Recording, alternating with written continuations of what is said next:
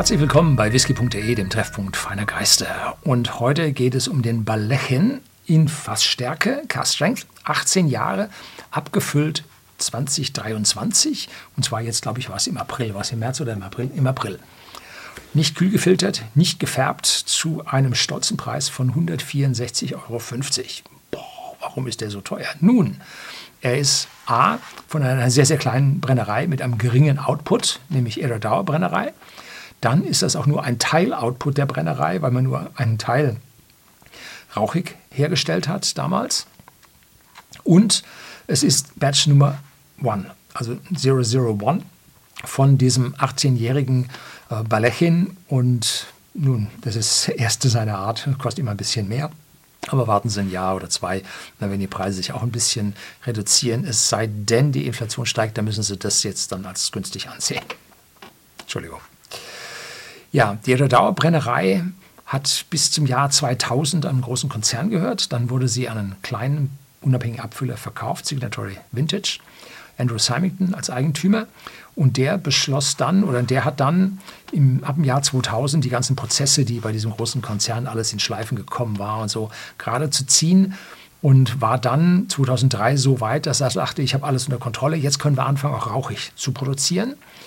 Und hat dann, ich glaube 2003, war Ian Henderson dort uh, Distillery Assistant Manager oder war sogar Manager und hat dann praktisch die rauchige äh, Fraktion hier auf die Reihe gebracht. Er hatte ja genügend Erfahrung.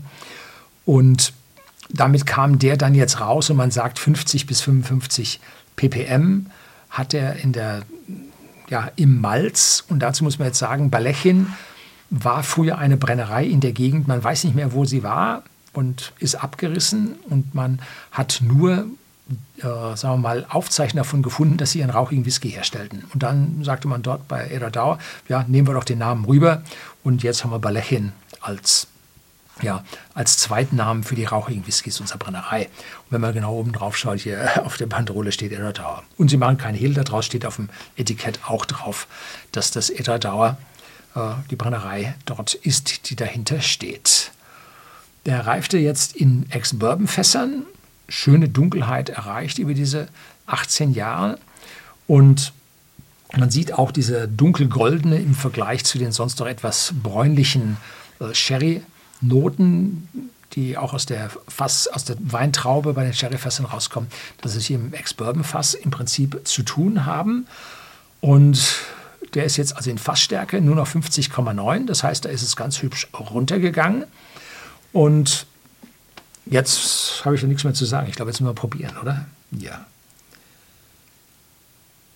So, also seit 2003 bis 2023 wären 20 Jahre. Der ist aber im Frühjahr erschienen, also sind es eigentlich nur 19 Jahre. Und damit haben sie dann ein halbes oder ein Jahr Anlaufzeit gehabt von 2003. Das heißt, das ist jetzt tatsächlich Batch Nummer 1, äh, was dann hier ordentlich vernünftig läuft. Oder, ja, rauchig, man hat von den allerersten Fässern was zurückgelegt, damit man etwas früher den 21-Jährigen oder den 30-Jährigen rausbringen kann. Da gibt es ja auch noch mal immer so ein paar Hattricks, um, wie man dann hier seine Fässer dann länger reift und zuschaut, dass man die dann dahin bekommt. Mit 50,9 Prozent ist er mir eigentlich um 0,9 Prozent zu stark zum direkten Probieren. Aber ich mache es trotzdem. Letztlich habe ich einen Whisky probiert, ich weiß gar nicht mehr, was es war. Da habe ich hier so einen Redeschwall gehabt, Entschuldigung dass ich äh, vergessen habe, den zu verdünnen, habe ihn dann mit, ich weiß nicht, was war das, 56, 58 probiert und der war gut. Mm, ja, nun, normalerweise verbrennt man sich dann die Tasting Buds, also die Geschmacksknospen auf der Zunge, weil der Alkohol das Wasser rauszieht und das also dem Geschmackserlebnis dann abträglich ist. Aber so bis 50 komme ich damit ganz gut zurecht, haben sich meine Geschmacksknospen dran gewöhnt. Und äh, ja, jetzt probieren wir hier mit 50,9 durchaus und ich hoffe, das geht also alles ganz gut aus, beziehungsweise ich weiß es schon, ich habe es schon im englischen Video probiert. Darum war die Flasche auch gerade schon offen. Ja, oh, haha, aromatisch, Rauch obendrauf. Beim allerersten Riechen war der Rauch nicht so stark und dann kommt eine Süße mit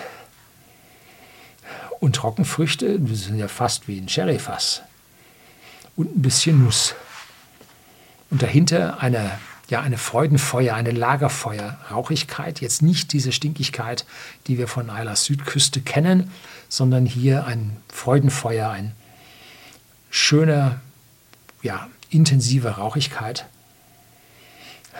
Ja. Und dahinter ganz leichte exotische Früchte. Wo die jetzt herkommen, weiß ich auch nicht. Ja, die schälen sich jetzt so aus der Süße heraus. So, cheers.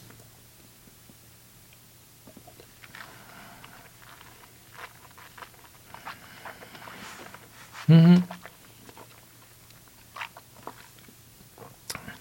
Ganz deutlich habe ich die 50,9 Prozent im Mund, belegt ganz schön schnell den Mund, zeigt den alkoholischen Angriff auf die Zunge. Hier würde ich vorschlagen, dann doch etwas zu verdünnen. Das ist schon ein heftiger Antritt. Exotische Früchte werden stärker, bisschen zuckriger wird es, bisschen süßer wird es.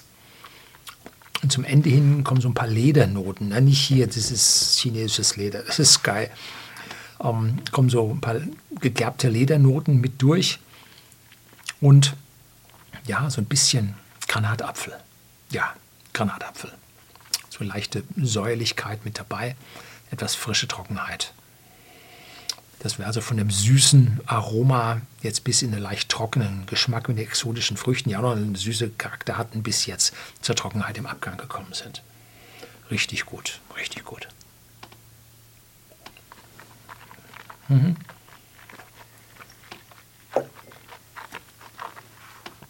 So, wow.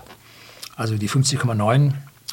Glücklicherweise habe ich hier immer nur so einen, nicht mal einen halben CL in den Mund genommen. Das gibt schon ganz schön äh, Feuer im Mund. Da müssen Sie aufpassen. Also wie gesagt, ein Stück weit verdünnen tut diesem Whisky sicherlich gut. So, das soll es gewesen sein.